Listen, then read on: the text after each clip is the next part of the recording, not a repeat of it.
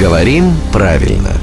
Здравствуйте, Володя. Доброе утро. Доброе утро. Я сейчас не шучу, не выдумываю. Я в эфире одной очень уважаемой радиостанции услышал такой ролик. Мы вывернемся мехом вовнутрь. Конечно же, вовнутрь это разговорное слово. Нейтрально и предпочтительно для эфира, неважно, дубленки это говорят или люди, все-таки внутрь. То есть вовнутрь, когда выключены микрофоны. Спасибо, Володя. Это был главный редактор «Грамотру» Владимир Пахомов. Напомню, что подкасты со всеми выпусками программы «Говорим правильно» вы прямо сейчас можете скачать в iTunes. Ну а в эфире слушайте завтра в это же время.